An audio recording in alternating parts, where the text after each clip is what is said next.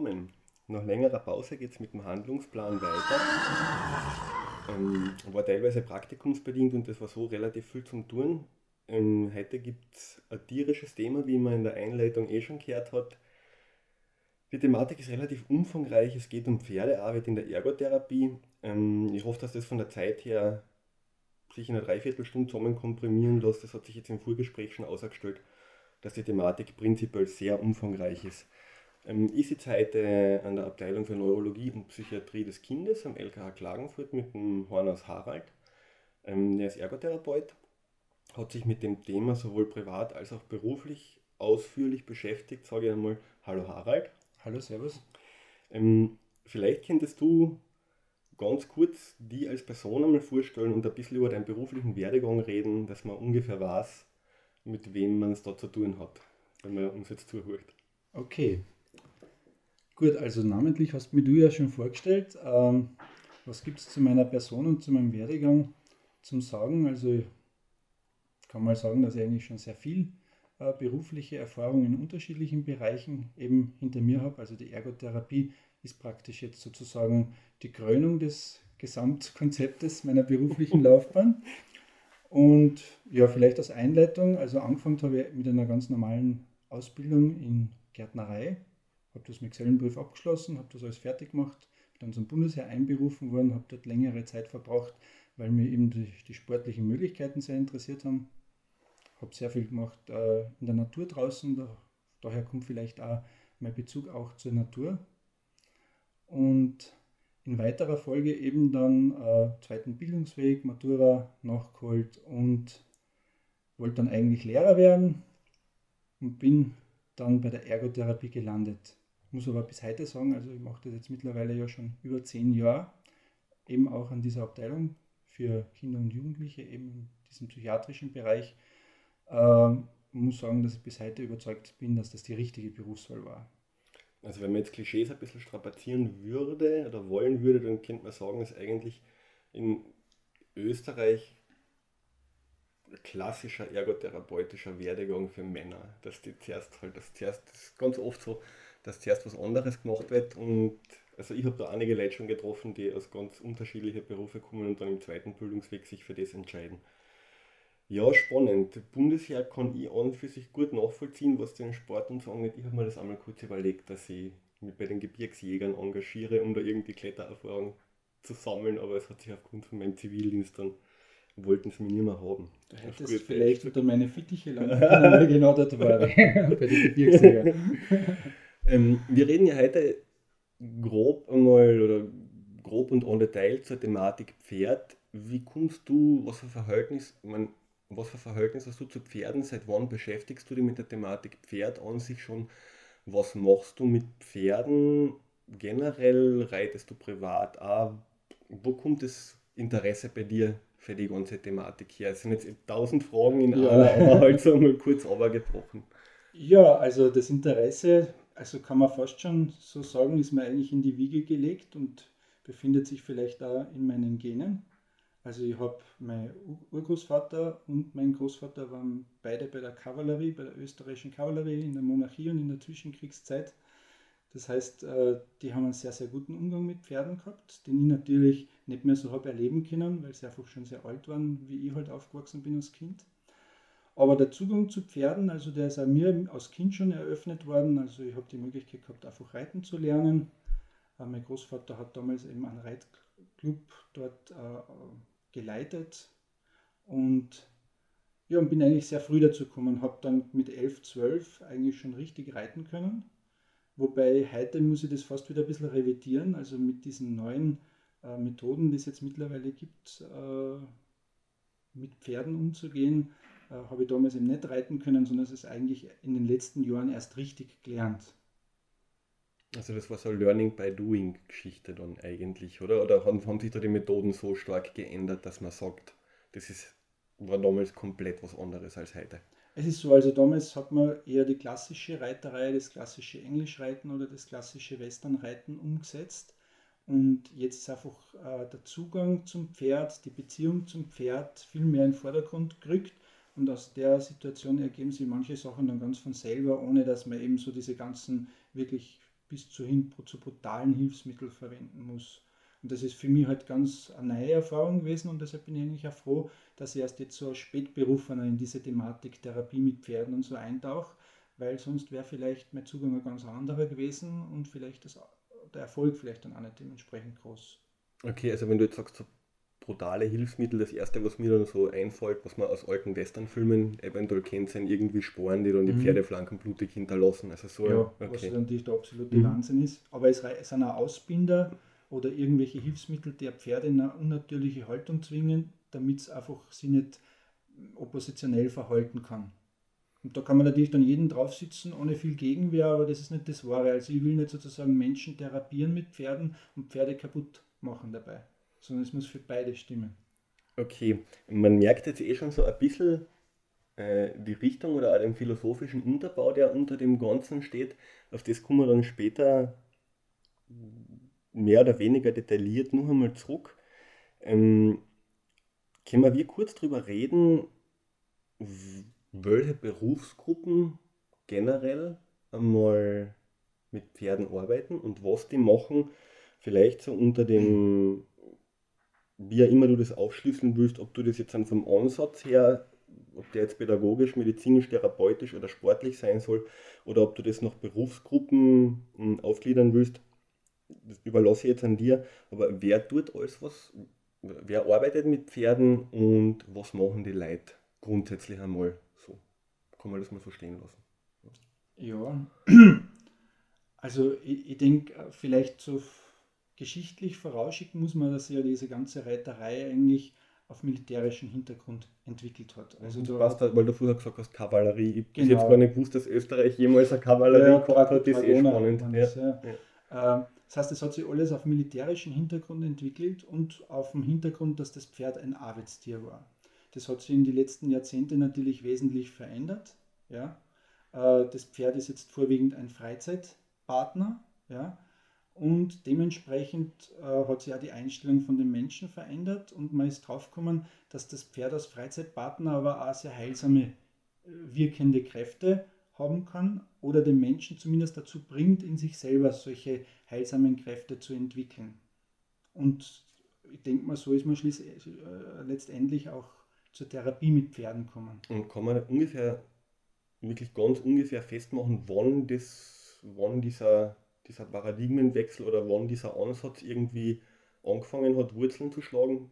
Wenn du sagst, vom Militärischen ins Pferd als Freizeitpartner, äh, ist das vor 100 Jahren passiert, ist das vor 50 Jahren passiert oder ist das noch jünger?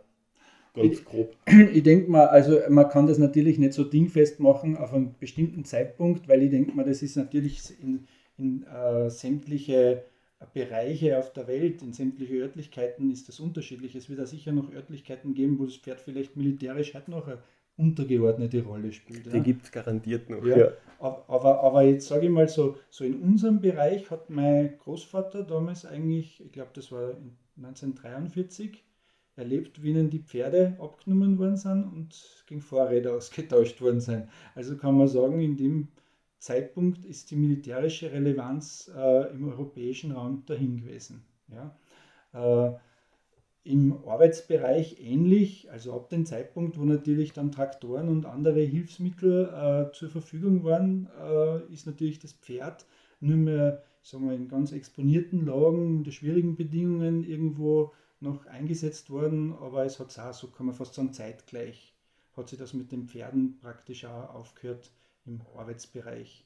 Und kann man sagen, jetzt so klassisch äh, Nachkriegszeit hat sich das aufgebaut, dass das Pferd immer mehr als Freizeitpartner interessant worden ist und einfach auch die Beziehung zu Pferden interessant worden ist. Also man hat dann Beziehung gehabt zu seinem Pferd, man hat es teilweise auch verhätschelt, teilweise zu sehr vermenschlicht, wie es halt ist bei Tieren oftmals.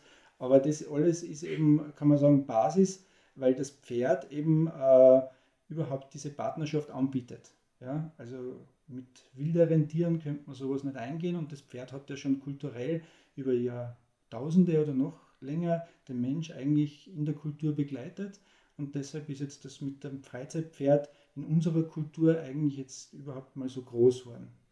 Okay, und wer hat sich jetzt da als Partner für die Pferde zur Verfügung gestellt, um mit denen an anderen Menschen irgendwas zu bewirken? Welche Berufsgruppen arbeiten mit Pferde und in welcher Art und Weise.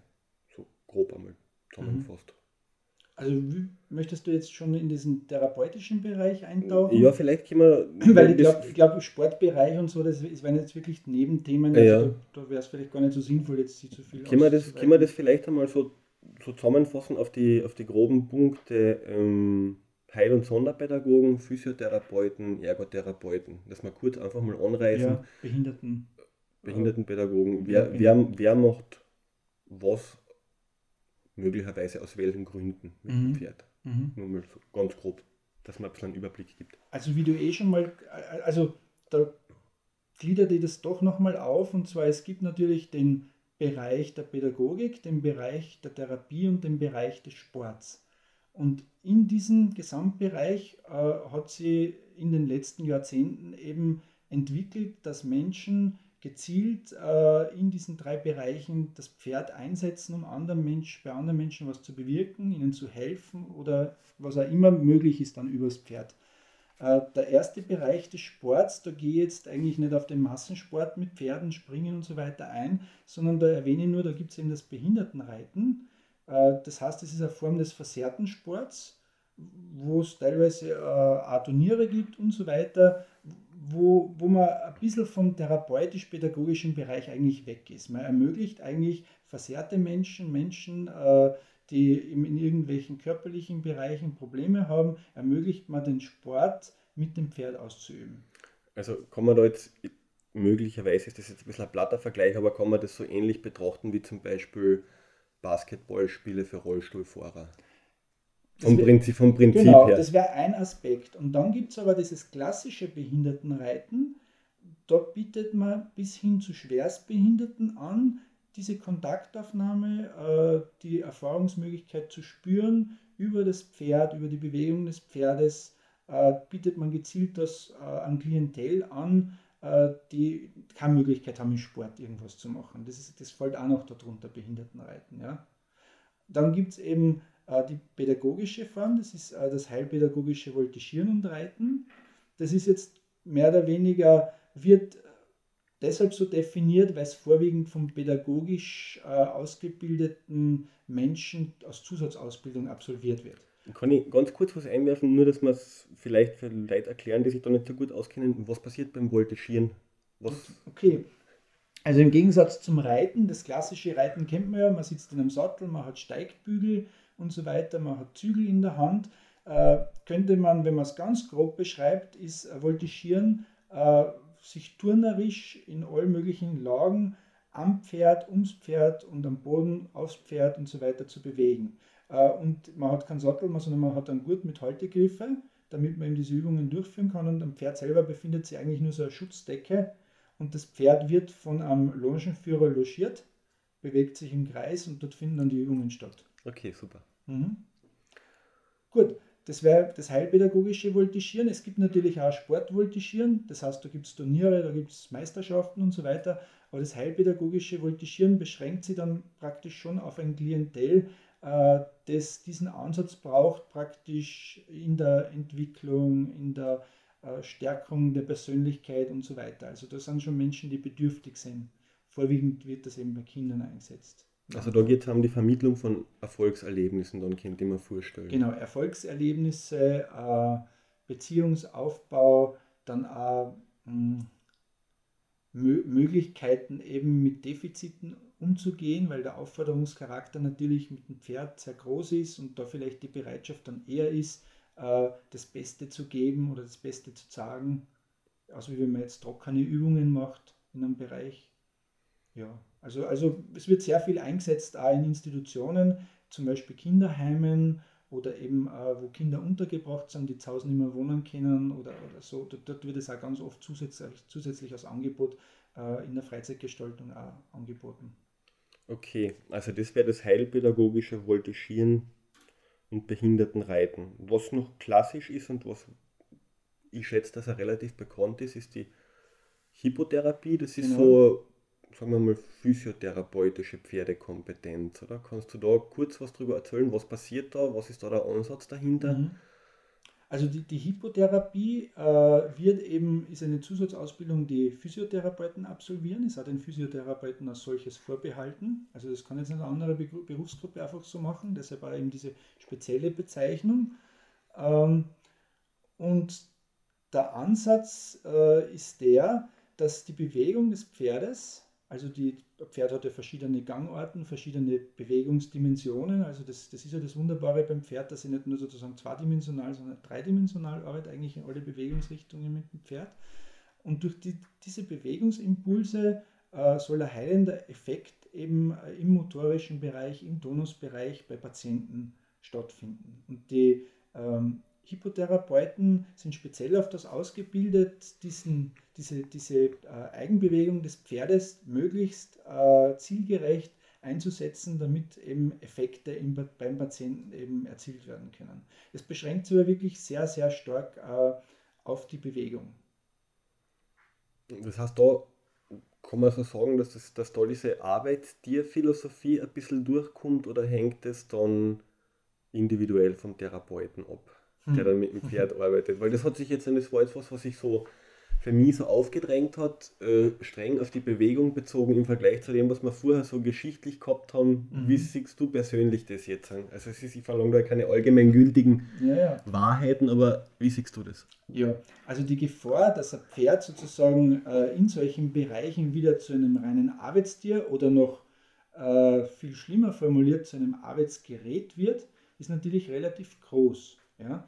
Äh, wir haben das Problem äh, beim Sportvoltigieren, beim heilpädagogischen Voltigieren, aber auch bei der Hypotherapie, äh, dass oft einmal dann eben die Arbeit am Patienten und das Funktionieren der Therapie mit dem Patienten so vordergründig wird, dass man eigentlich auf die Psychohygiene des Pferdes überhaupt nicht mehr achtet. Dem haben zum Beispiel die, Sport, die Sportvoltigierer entgegengewirkt, indem sie zum Beispiel eine Pferdenote eingeführt haben in der Bewertung.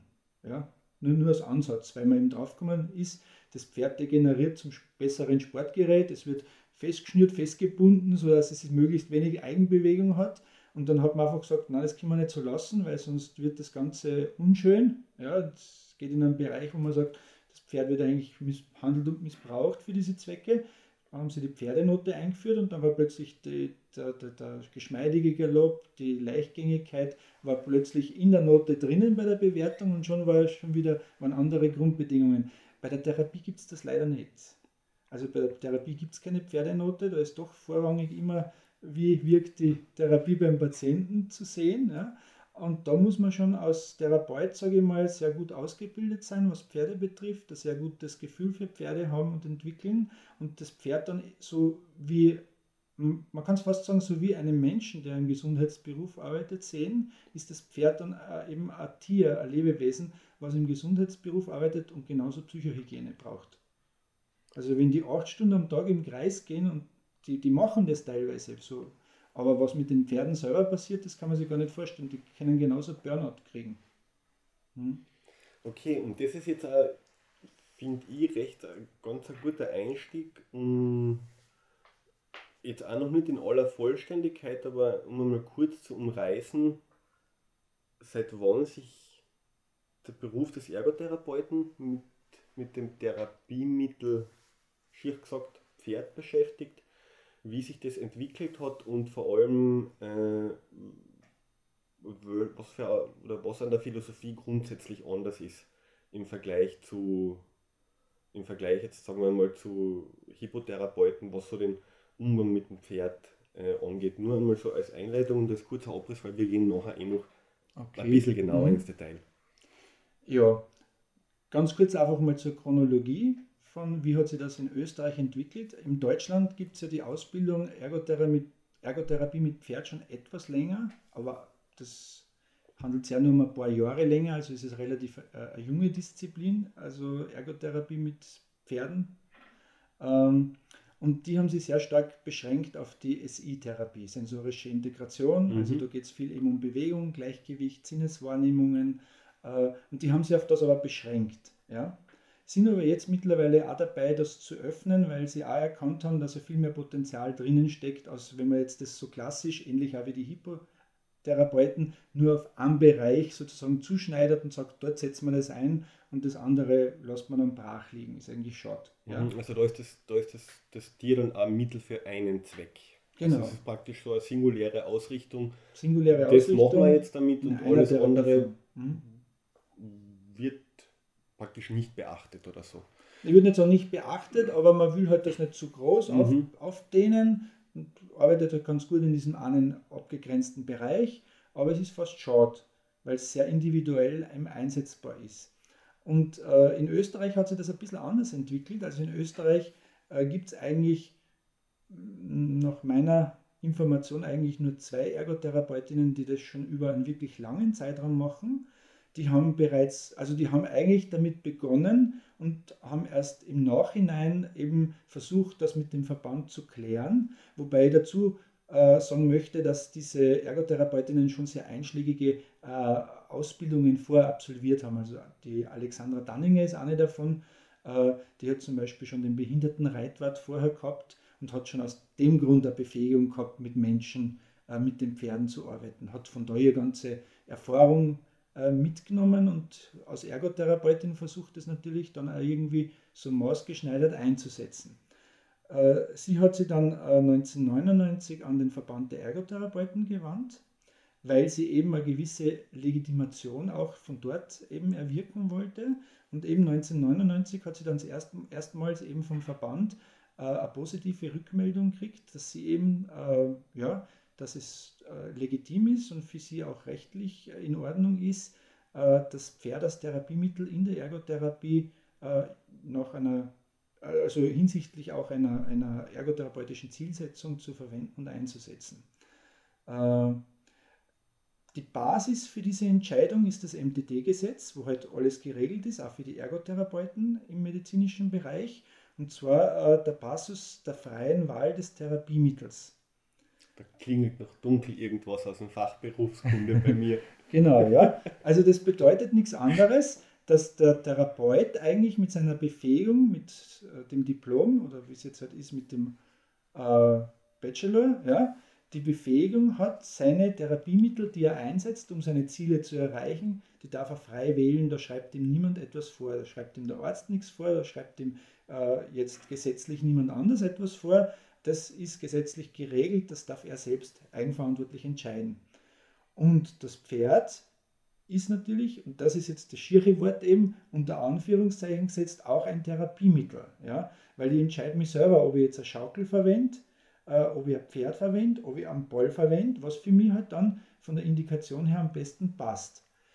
Äh, näher eingehen wollen wir jetzt noch nicht, aber es wäre vielleicht nur ein interessanter Punkt, dort darauf näher einzugehen. Äh, gehen wir einfach wie, chronologisch weiter, wie hat sich das dann entwickelt. Also 2002 hat die Frau Danninger dann den Arbeitskreis äh, Ergotherapie mit Pferden gegründet, mit ganz wenig Mitgliedern natürlich, weil es einfach nicht viel gegeben hat in der Zeit, dass sie das schon irgendwie umsetzen getraut haben. Und die auch, kann man sagen, die Erfahrung schon mitgebracht haben. Mhm, das ist ja, glaube ich, auch was Notwendiges, dass mhm. du die prinzipiell privat auch mit Pferden auseinandersetzt. Richtig. Also ich, man, ich kann jetzt österreichweit nicht sagen, inwieweit das verbreitet ist, aber ja, von den Ausbildungsjahrgängen her ist es eventuell einer, eine Dame oder zwei pro Jahrgang vielleicht die irgendwas ja, mit Das wird, das wird realistisch tun. sein, die schon die Vorerfahrung mhm. haben, die schon eigentlich Pferde begeistert sind aus Freizeit, aus Sport, von irgendwoher. Das stimmt. Äh, auf das komme ich noch gleich sofort zurück. Also, äh, also dieser Arbeitskreis hat sich dann entwickelt und der Wunsch ist immer stärker geworden, ja, wenn man das irgendwie erweitern will, wenn man da mehr Mitglieder haben will, die in dem Arbeitskreis mitarbeiten, dann müsste man eigentlich einmal eine Ausbildung auf die Beine stellen, äh, damit man sozusagen äh, genügend Ergotherapeutinnen und Therapeuten eben in diesem Bereich, die interessiert sind, ausbilden kann, die dann das vertreten auch in der Öffentlichkeit und da eben praktisch umsetzen und Anlaufstellen sind für jemanden, der das bräuchte oder haben möchte. Ja. Ähm, und sie hat eben äh, sehr viel Vorarbeit geleistet in dem Bereich und letztendlich 2009 ist es dann gelungen, ähm, gemeinsam mit der Therese Rantner-Bayer und eben einigen Gastvortragenden die erste offizielle vom Verband ausgeschriebene äh, Fortbildung Ergotherapie mit dem Therapiemittel Pferd äh, auf die Beine zu stellen. Und mittlerweile gibt es auch schon die ersten elf Absolventinnen und Absolventen. Also ich bin einer davon, der das absolviert hat. Und da möchte ich eben jetzt anschließen äh, von dieser Erfahrung, die man braucht mit Pferden, äh, dass diese Ausbildung natürlich nicht dafür äh, geschaffen worden ist, äh, den Umgang mit Pferden jemand zu lernen oder zu lernen. Also das ist ja viel zu kurz, sondern das ist eigentlich nur, dort kann man den Nachweis bringen, dass man in diesem Bereich sattelfest ist und sich schon gut auskennt, dass man überhaupt diese Befähigung besitzt, auf einer therapeutischen Ebene dann mit Pferden und Patienten zu arbeiten. Also man bringt dort nur den Nachweis, ja. Okay, verstehe. Das sind wahrscheinlich Jahre, die sich nicht im, genau, die lassen sich äh, in einem kurzen Zeitraum quetschen richtig. lassen. Okay, was macht der Ergotherapeut mit dem Therapiemittel Pferd? Was gibt es, welche, welche Bereiche oder was kann man als Ergotherapeut mit dem Therapiemittel Pferd prinzipiell machen? Ist das irgendwie also es ist bei der Hypotherapie irgendwie was leichter gewesen, wenn wir über Hypotherapie geredet hätten, weil du mhm. hast relativ ein isoliertes Themengebiet, aber immer schneller fertig. Wenn du das von dir aus jetzt einfach mal sagen müsstest, äh, was kann man tun? Ist es dann so, dass man da mit Klienten am Pferd arbeitet? Ist es das, dass man mit Klienten am Boden und mit dem Pferd arbeitet? Was tut man da? Was, kann man das auf, auf bestimmte Schlagwörter abbrechen, dass man sagt, okay, also Was es, gibt's? Es, es ist so, dass äh, selbst in der Ausbildung sind wir eigentlich draufgekommen, äh, dass man gar nicht alle Möglichkeiten überhaupt durchgehen kann, die es eigentlich gäbe für einen Ergotherapeuten. Weil wenn du denkst, beim Ergotherapeuten geht es ja äh, um die Handlungsfähigkeiten des Menschen und wie viele Handlungsfähigkeiten gibt es wenn man das abbrechen will, mhm. in einem Umgang mit einem Pferd. Was kann man alles mit einem Pferd tun und machen? Lass mich das noch einmal umformulieren. Gibt es ein zentrales Element oder einen zentralen Bestandteil der allem anderen, was man mit einem Pferd als Therapiemittel machen kann, zugrunde liegt? Oder lässt sich das auch so nicht irgendwie ein bisschen besser festmachen? Will ich das unbedingt irgendwo wohin festmachen? Nein, es, ist, nein, es soll, es soll ähm, ja, meine, wenn es das nicht gibt, ist das auch okay, aber gibt es irgendwas, wo du sagst, okay, äh, von mir aus, was, was in alle Bereiche wichtig ist, ist der Umgang mit dem Pferd, was schon therapeutisch eingesetzt werden kann. Äh, ist es, dass du sagst, zentrales Element ist, dass der Klient mit dem Pferd in Berührung kommt auf taktiler Ebene. Also gibt es da irgendwo, oder lässt sich das einfach so nicht so genau sagen, weil sonst reden wir einfach ein bisschen drüber, äh, in welche Fachbereiche man das grob anwenden kann oder so. Wenn sich, aber irgendwie ein bisschen was, ich, ein bisschen was hätte ich gerne. Ja, aber ich werde mir jetzt dieser, die, diesem Nachbarn ganz bewusst entziehen, ja, super. indem ich sage, äh, das hängt immer ab von der Zielsetzung, die ich habe mit meinem Patienten und dementsprechend werde ich den Einsatz maßschneidern. Die Möglichkeiten sind vielfältigst, aber ich möchte jetzt äh, nicht eine favorisieren und sagen, das ist die Hauptmöglichkeit und das andere ist rundherum, weil dann kommt äh, meine nächste Kollegin, die mit Pferden arbeitet, sagt, für mich ist aber das meine Hauptmöglichkeit und so setze ich das ein. Das heißt, reden wir lieber darüber, in was für Fachbereiche ja. kann man das einsetzen äh, und dann kann ich vielleicht ein bisschen spezifischer eingehen auf dort, wo es ich einsetze ja. und mal sagen, was sind für mich so die, die Hauptarbeitsbereiche, äh, wie das Pferd einsetzt, gemeinsam mit den Klienten. Ja. ja, super, dann machen wir das. Okay. Zäumen wir das Pferd von hinten auf, sozusagen, genau. um jetzt wirklich in die, Kal Kalauer-Ebene abzugleiten. Äh, wo kann man was mit Pferde machen? In welche, weil die großen Arbeitsbereiche der Ergotherapie sind ja grob gesagt, was, nach dem, was unsere Ausbildung so hergibt, Geriatrie, Orthopädie, ja. Psychiatrie, Pädiatrie, Arbeitstherapie, ja, wie Neurologie, wo, wo kann man mit Pferden, wo ist es sinnvoll mit Pferden mhm. was zu tun oder in welche Bereiche kommt es bis jetzt zum Einsatz? Genau, das ist vielleicht eine bessere Formulierung. Wo hat man schon Erfahrung damit, wo sie das bewährt hat?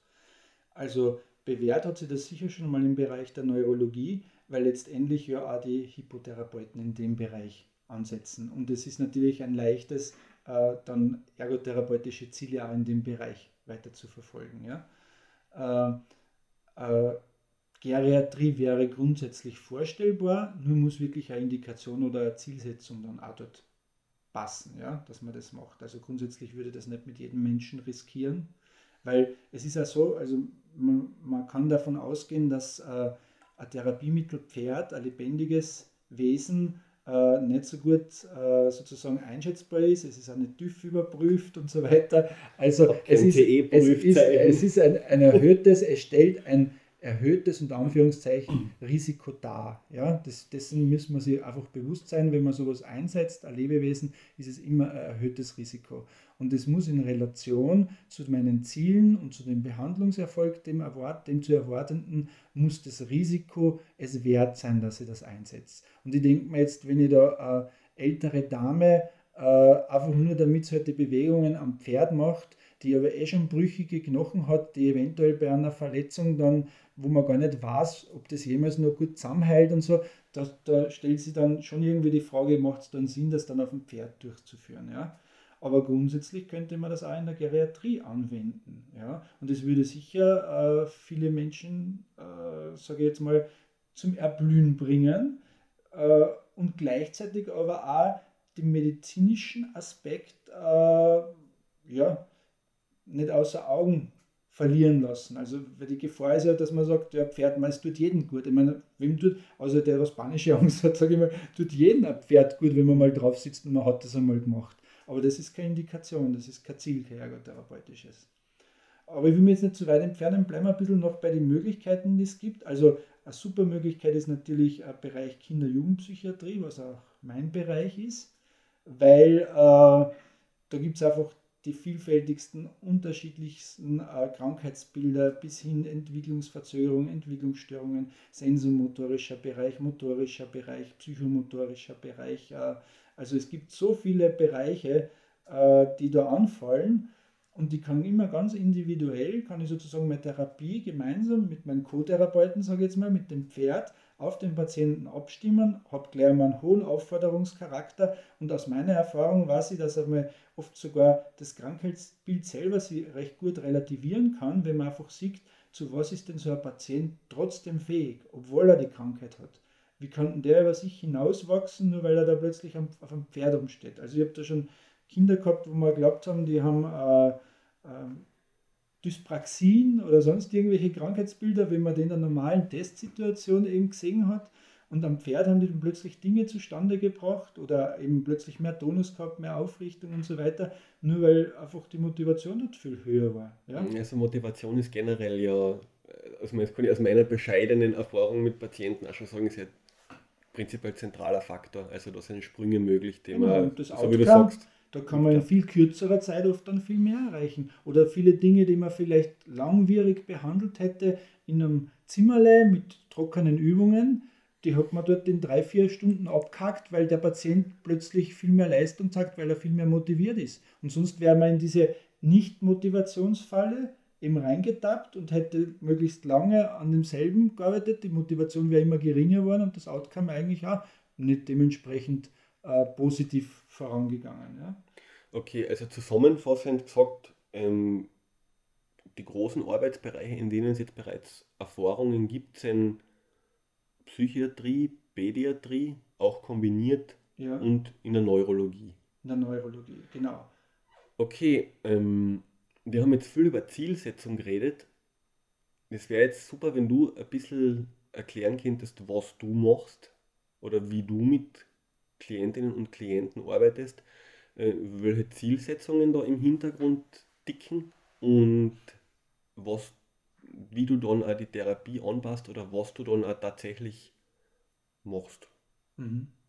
Mit deinem Co-Therapeuten und mit dem Klienten oder der Klientin. Ja, also rein von meiner Zielsetzung her sind natürlich äh, psychiatrische äh, neuropsychologische, äh, psychomotorische und, und sensormotorische Zielsetzungen. Da kann man sagen, das sind so Schwerpunkt ja, von meiner Behandlung. Äh, wobei jetzt einmal schon vorwegnehmen will, also das Pferd soll kein Ersatz für Schaukel sein. Ja? Also das ist auch zu wenig. Sondern da müssen schon andere Faktoren eine Rolle spielen, wo ich sage einfach, äh, ja, dem Patienten möchte ich möglichst ganzheitlich ein Handlungsangebot machen, das für ihn ähm, ja, mehr Sinnhaftigkeit darstellt. also mehr Bedeutsamkeit vielleicht hat, als wenn ich jetzt zum Beispiel jemand auf der Schaukel sitzt und ein paar Ballübungen mache mit ihm, ja. Wobei die Schaukel billiger war. Ja, schon. Möglicherweise. Ja, schon. Ja, also, also grundsätzlich ist schon. Also sicher kommt der Schaukel billiger, da stehe ich in einer Eck, da habe ich keine Erhaltungskosten, keine Fütterungskosten, keine Tierarztkosten. Äh, aber es stellt sich dann schon die Frage, also bewirke ich wirklich so viel damit? Oder, oder decke so viele Bereiche mit einer Schaukel ab? Ja?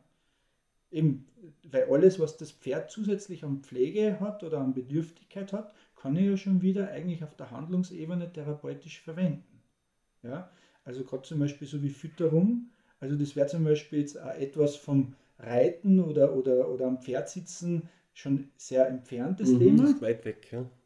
Zum Beispiel Kinder das Futter für das Pferd machen zu lassen, das zu klein zu schneiden, breit zu machen, was auch immer, zu mischen, zu mixen, äh, zusammenzupanschen, dann dem Pferd hinzuhalten, zu geben. Da sind ja so viele äh, äh, Erfahrungen dabei, eigentlich im Entwicklungsbereich, was Kinder da machen können. Man, sagen wir das mal mit einer Schaukel. Mhm. Wird schwierig. wird schwierig eben. Und darum sage ich, also es liegt in der Vielfalt. Das heißt, ich habe zwar eine Therapiemittel unter Anführungszeichen, was vielleicht in der Haltung kostspieliger ist, äh, aber ich habe auf der anderen Seite aber etwas, was sehr multimedial einsetzbar ist. Ja? In allen Bereichen und Ebenen. Wo ich mehrere Fliegen, kann man fast sagen, so mit einer Klatsche schlagen kann. Dann, gell? Äh, wir sind wir jetzt noch gewesen, also bei diesen äh, Zielsetzungen, die ich verfolge.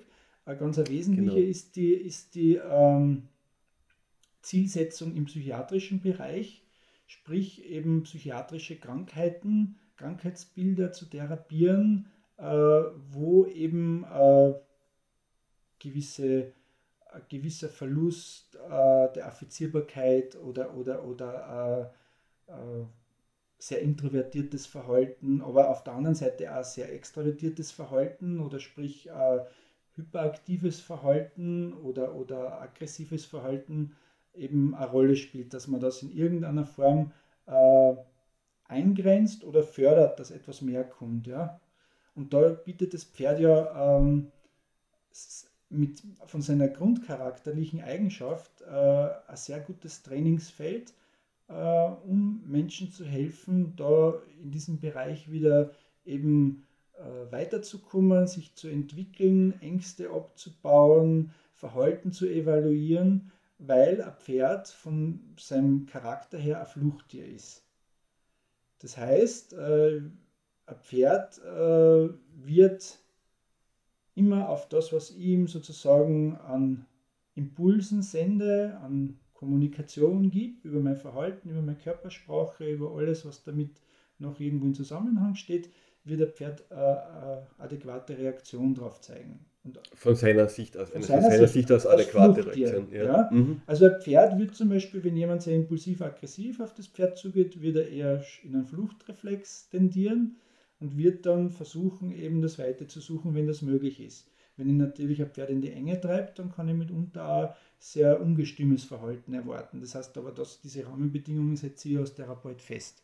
Ja? Okay, und das jetzt einmal ganz simplifiziert, also kann man das dann zum Beispiel so sagen, wenn man ein Pferd streicheln will oder mal angreifen will oder erstriegeln will oder dem einen Sattel auftun will, muss das Verhalten passen, meinerseits, dass das überhaupt möglich ist, dass das Pferd das überhaupt zulässt. Mhm.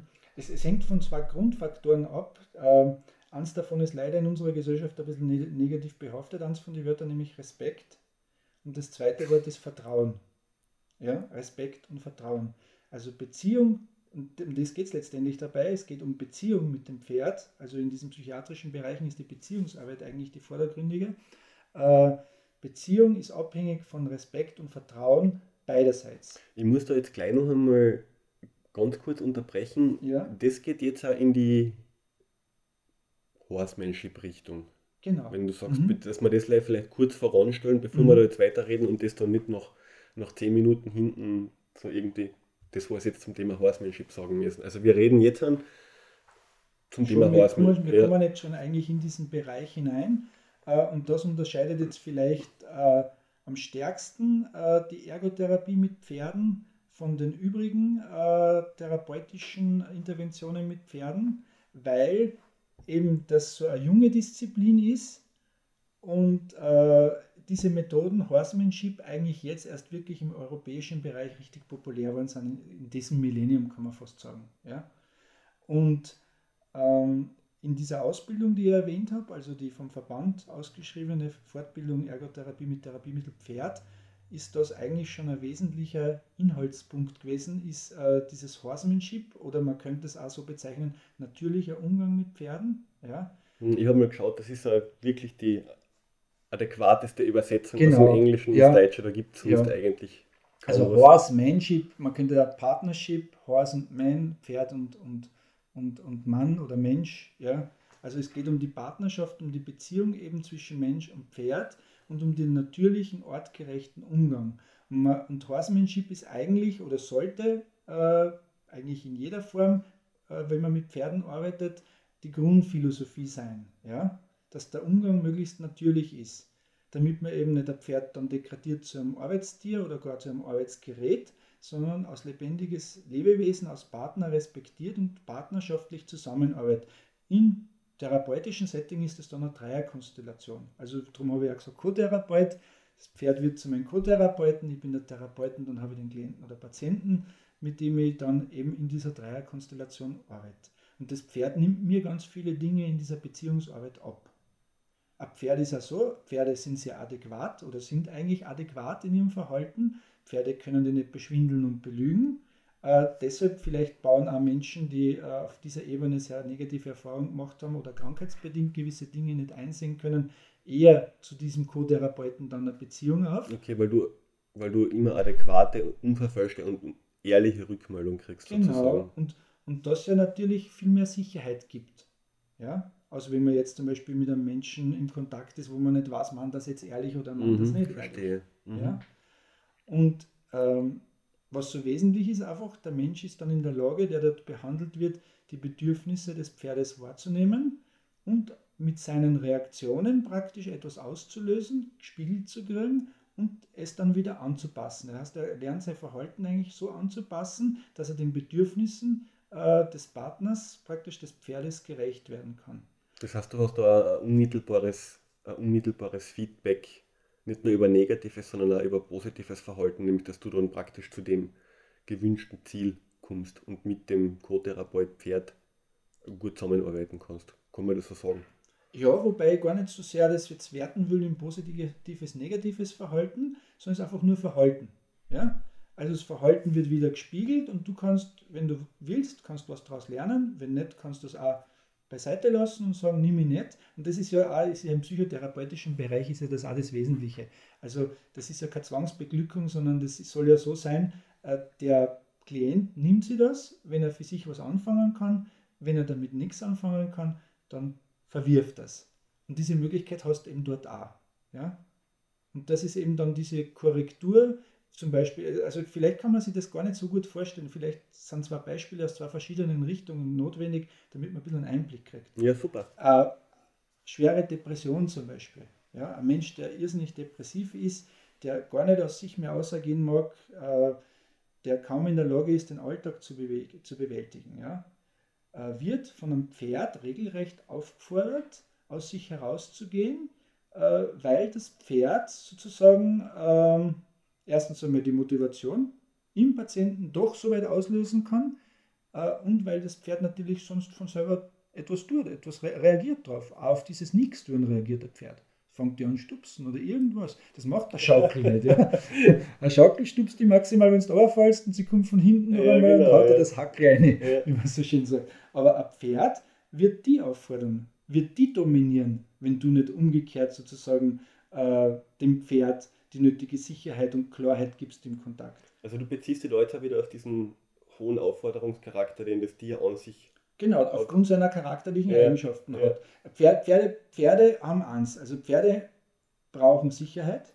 Ja? Das ist ein Grundbedürfnis von einem Pferd. Und wenn du als Gegenüber dem Pferd diese Sicherheit nicht geben kannst, dann wird es was unternehmen. Ja? Entweder es unterwirft die indem du dann anstupst, sonst was macht mit dir, ja, weil es einfach sagt, du bist der Schwächere, dann horchst halt auf mich, wenn du nicht so weit bist.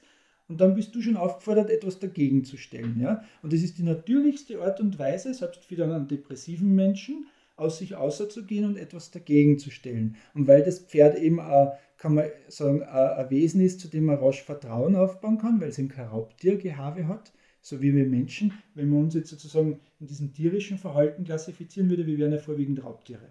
Ja? Mhm. Wir beißen uns wo fest, lassen nicht mehr aus, äh, verbissen, äh, darum kommen auch diese Ausdrücke, verbissen, verfolgen wir unsere Ziele, sind sehr leistungsorientiert, auf Beute haschend. Ja. Und das ist alles ein Pferd nicht. Ich meine, Pferde sammeln nicht. Oder hast du schon mal ein Pferd gesehen, was ein Heihaufen gesammelt hat? Oder so? Ja, nur weil ja. die drin liegen. Aber die, sonst die, die, die, leben sehr gegenwärtig im unmittelbaren Hier und Jetzt. Und das ist genau das zum Beispiel, was oft einmal so ein depressiver Patient braucht. Aus den Gedankenkreisen raus ins Hier und Jetzt, da passiert da findet das Leben jetzt statt. Das wäre jetzt beim depressiven Menschen. Der muss lernen, sich durchsetzen gegenüber dem Pferd und wird aufgefordert vom Pferd. Umgekehrt besonders aggressiver Mensch, impulsiver Mensch, ich würde jetzt gar nicht die Böswilligkeit an aggressiven Menschen unterstellen, der ist halt so impulsiv, dass er immer sehr überschießend ist von allem, was er tut und macht. Er macht halt immer ein bisschen zu viel. Ja, ist vielleicht auch sehr, sehr fahrig, aufgeregt, vielleicht in der Kraftdosierung nicht so gut nähert sich am Pferd, fuchtelt ihm gleich vom Kopf um dumm und das, was macht das Pferd? Es dreht den Kopf weg und schaut gleich, macht einmal gern Hupfer auf die Seiten und spiegelt dem, na so mag ich mit dir aber nichts zu tun haben, weil ich kann nur nicht sagen, bist du jetzt ein Raubtier, was mich frisst oder bist du einer von unserer Sorten. Ja? Und so lernt der, wenn man zum Beispiel sagt, die Zielsetzung wäre jetzt zum Beispiel auf dieses Sicherheitsbedürfnis des Pferdes einzugehen, das braucht jetzt Sicherheit, wie kannst du dem Pferd Sicherheit geben? Bewegungen reduzieren, Energielevel runterfahren. Das ist eine Motivation, eine Indikation. Ja? Also das brauchen ja solche. Ich kann ihm das nicht sagen, wenn er da vor mir sitzt und er hat Probleme und sagt, er hat Probleme in der Schule mit Mitschülern, er ist immer zu impulsiv und tut denen weh und so, dann kann ich sagen, mach das nicht oder, oder versuche halt einmal ein bisschen ruhiger zu sein. Naja, sagen, muss sagen kannst ja, du sagen, schon, aber, aber was, was bringt, damit, was ja? bringt, ist die aber andere dort Frage. gebe ich ihm sozusagen ein Trainingsfeld, dort gebe ich ihm einen Trainingspartner, einen Sparringpartner, mit dem er sich da praktisch äh, abgleichen kann und, und der gibt ihm dann schon das Feedback, ob das passt oder nicht.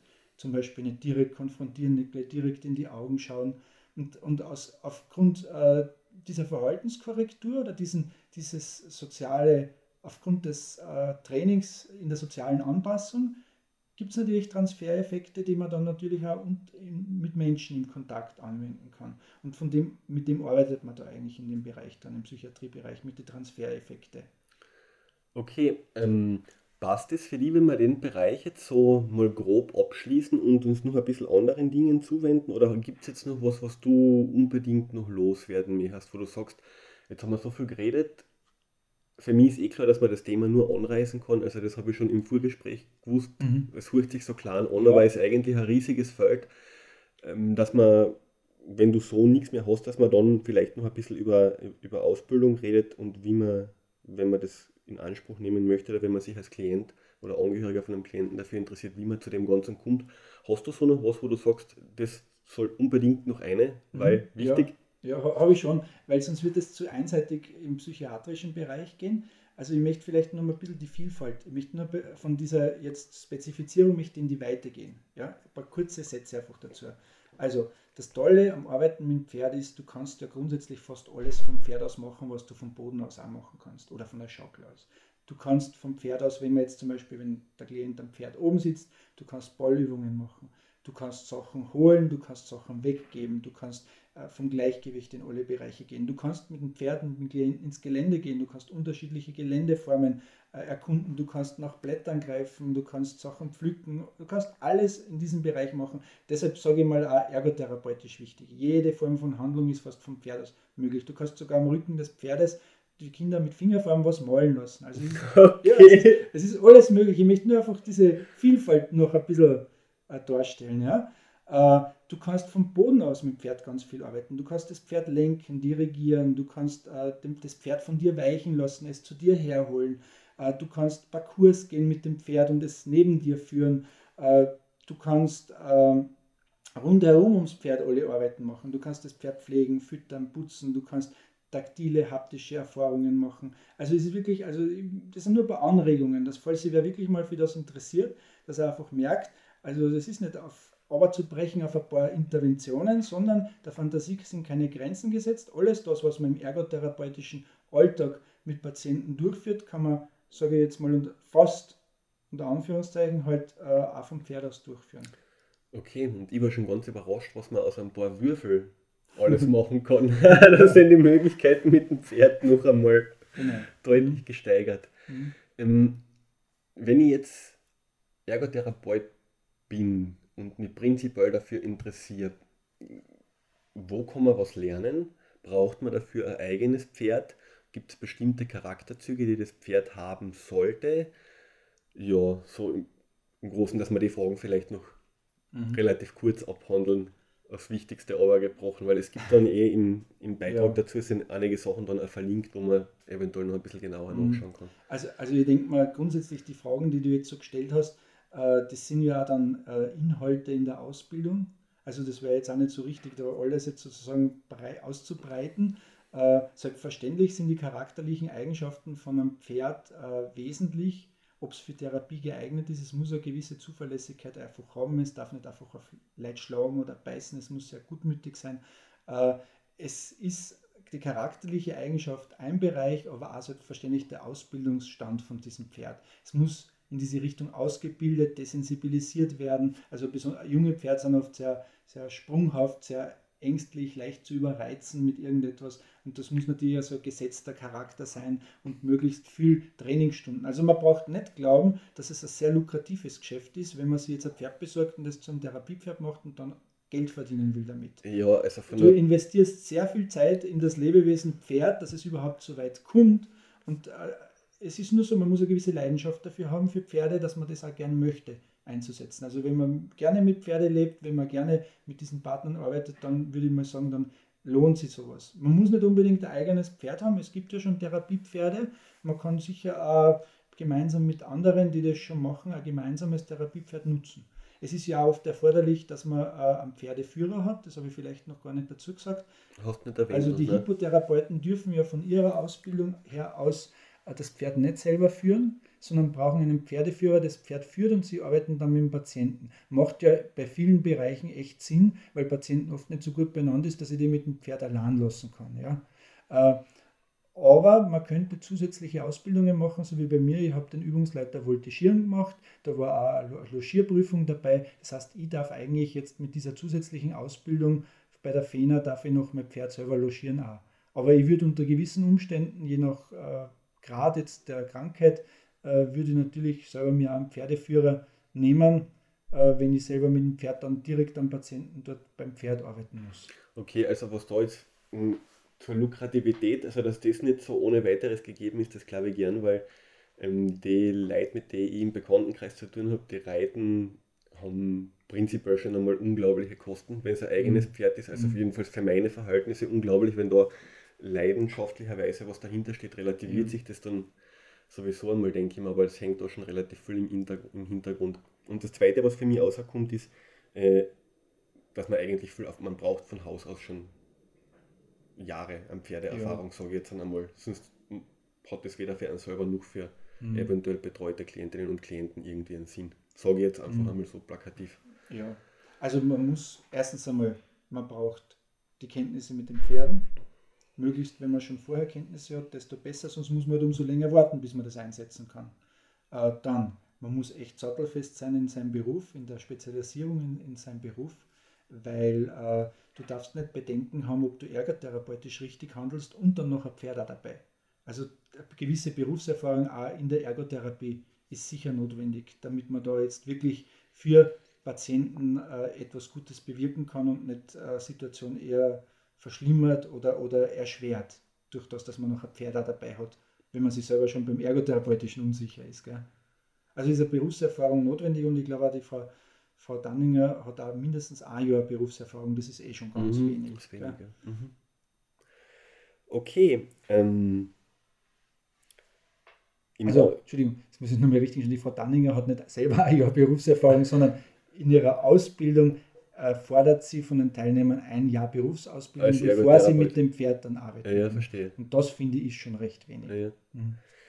Okay, ähm, im, im Artikel, oder sagen wir mal ganz kurz, informieren kann man sich, wenn man, sei es jetzt als Klient oder Angehöriger oder auch als Therapeut, wo findet man Informationen prinzipiell über das ganze Thema? Weil bei meiner Internetrecherche bin ich da relativ mit bescheidenen Ergebnissen zurückgekommen. Das heißt, da gibt es jetzt noch nicht so viel, so viele Informationen von übergeordneter Stelle. Die Frau Danninger gibt es da äh, eine Homepage, wo eventuell Hintergrundinfos zu finden sind oder ist das in irgendeinen Verein eingebunden? Und was gibt es sonst noch für Stellen, die da eventuell auch telefonisch oder per Mail Auskunft geben könnten? Also ich würde mir schon sagen, generell so für den österreichischen Bereich ist die Frau Danninger Hauptauskunftsperson, weil sie ja die Ausbildung leitet und da die meiste Erfahrung in dem Bereich mitbringt. Selbstverständlich sind auch die äh, bereits ausgebildeten Therapeuten, die mit Pferden arbeiten, äh, als Ansprechpartner äh, zur Verfügung. Ähm, es wird meistens findet das so statt, dass man sie bei der Frau Danninger mal rührt und sie schreibt dann eben, sendet dann E-Mails an die betreffenden Therapeuten, wo sie glaubt, dort könnte am ehesten zu der Information was kommen. Äh, der Verband der Ergotherapeuten selber könnte auch Auskunft geben, aber ich glaube nicht, dass der so sehr jetzt in, in diese äh, Pferdedetails äh, jetzt Auskunft geben kann, sondern eher, wo ist wer, der sowas macht. Also da könnte man rückfragen. Was natürlich schon ist, es ist eine recht junge Disziplin, wenn man denkt, dass erst 2009 die ersten elf ausgebildet worden sind, da kann es natürlich noch nicht so, so viele Informationen drüber geben. Ja, es war ein brater Weg von der ersten Stellungnahme ja, bis zur ja. ersten Ausbildung. Ja, es war, also die Frau Danninger hat ja seinerzeit, ich weiß gar nicht, wie lange das jetzt schon aus ist, ihr Diplomarbeit zu diesem Thema geschrieben und äh, hat wirklich Schwierigkeiten gehabt, dass das anerkannt worden ist noch von der Ergotherapie. Und heute ist sie soweit, hat die eigene Ausbildung, was das betrifft. Und zum Thema eben Information, es gibt schon mittlerweile schon mehrere Diplomarbeiten dazu. Also ich denke mal, wenn da ein bisschen eine Vernetzung stattfindet zwischen den Fachhochschulen, Akademien und so, also ich weiß jetzt zum Beispiel in Gleichenberg wird jetzt eine Diplomarbeit geschrieben, in Linz wird gerade eine Diplomarbeit geschrieben, da geht es speziell zum Beispiel um Bodenarbeit. Also ich denke mal, jetzt kommen schon die einzelnen äh, und auch die Akademien, dadurch, dass es so offizielle Ausbildung gibt, steigen jetzt auch auf diese Diplomarbeitsthemen erstmalig ein. Und da möchte ich ein bisschen appellieren, dass man da schon ein bisschen mehr Mut auch zu Randbereichen haben sollte, weil das sind vielleicht genau die Bereiche, die unseren Berufsstand dann sichern. Mhm. Ja. Okay, also das wird, das wird noch von mir noch Möglichkeit äh, im Artikel zum Podcast alles verlinkt, was sich da alles so finden lässt. Ja, die Zeit ist wahnsinnig schnell vergangen. Wir sind jetzt fast bei einer Stunde. Ich hoffe, dass noch irgendjemand zuhört. Ähm, hast du Ausblick und Schlussworte für die Arbeit mit dem Pferd in der Ergotherapie oder in der ergotherapeutischen Tätigkeit von deiner, von deiner Sicht aus? Womit rechnest du oder was erhoffst du dir, wie das weitergeht? Ganz persönlich gefragt noch einmal. Also ich steige jetzt, kann man sagen, mit äh, Ende März, Anfang April mal in meiner freiberuflichen Tätigkeit, äh, steige mal in diesen Bereich jetzt wirklich richtig ein, habe auch schon ein paar Anmeldungen. Wünsche mir natürlich, dass es noch mehr Anmeldungen werden und dass das auch gut ankommt. Äh, ja, und was wünschen wir allgemein eigentlich jetzt von Ergotherapeutinnen und Ergotherapeuten, die mit Pferden arbeiten? Ja, dass sie nicht auf ihren Partner vergessen, der eigentlich einen großen Teil dieser Arbeit leistet und dass sozusagen äh, die Klienten davon profitieren, aber auch die Psychohygiene sozusagen vom Therapie, vom Co-Therapeuten Pferd einfach dementsprechend gewährleistet ist, dass allen lang gut geht damit. Okay, und wenn man mit dir in Kontakt treten will, findet man die auch über die Freiberuflichkeitslisten ja, der Ergotherapie genau, und im Verband. Mhm. Und eine E-Mail verlinke ich dann auch noch genau. im, im Artikel selber. Ja, super. Es war echt wahnsinnig spannend. Ich habe schon gewusst, warum ich an dem Thema dranbleibe, weil die erste Idee ist da jetzt eh schon vor sicher über einem Jahr entstanden. Ähm, war für mich total interessant, weil es halt echt so als Thema kaum noch irgendwo, oder ich habe es halt kaum irgendwo so behandelt gefunden, dass ich mir gesagt habe, du hast da ein bisschen mehr Informationen und das alles ein bisschen komprimierter. Mich freut es total, dass du Zeit gehabt hast es ist auch total schnell vergangen. Wir machen das natürlich alles in unserer Freizeit, das heißt, es noch einmal extra zu honorieren. Und ich wünsche da von meiner Seite aus alles Gute mit dem Weg und mit dem, mit, mit dem Pferd als Co-Therapeuten. Und ich gehe mal davon aus, dass man dann in absehbarer Zeit auch, wenn man sich darüber informieren will, einfach mehr findet. Äh, wenn man, wenn man sich ins Internet begibt, weil so wie du gesagt hast, ist noch recht eine junge Disziplin ja. und da geht sicher noch was. Es sind sicher einige Homepages schon geplant, ja. Ja, äh, Markus, ich bedanke mich bei dir, dass du mir das ermöglicht hast, weil es ist mir ein großes Anliegen, das ein bisschen eben auch zu verbreiten, damit es Leute, die was das interessiert, auch sich dann trauen einsteigen oder mal die richtigen Informationen einholen können. Das merkt man, glaube ich, auch, dass du ja. da recht leidenschaftlich und genau. engagiert bei der Sache bist. Das ist, glaube ich auch notwendig, dass man das ist, wenn man eben mit einem lebendigen Wesen in der Therapie arbeiten will. Gell? Okay. Alles klar. Hm? Danke noch einmal. Ich verabschiede mich noch an alle, die oder von alle, die zugehört haben und man hört sich in absehbarer Zeit dann wieder einmal. Danke und tschüss.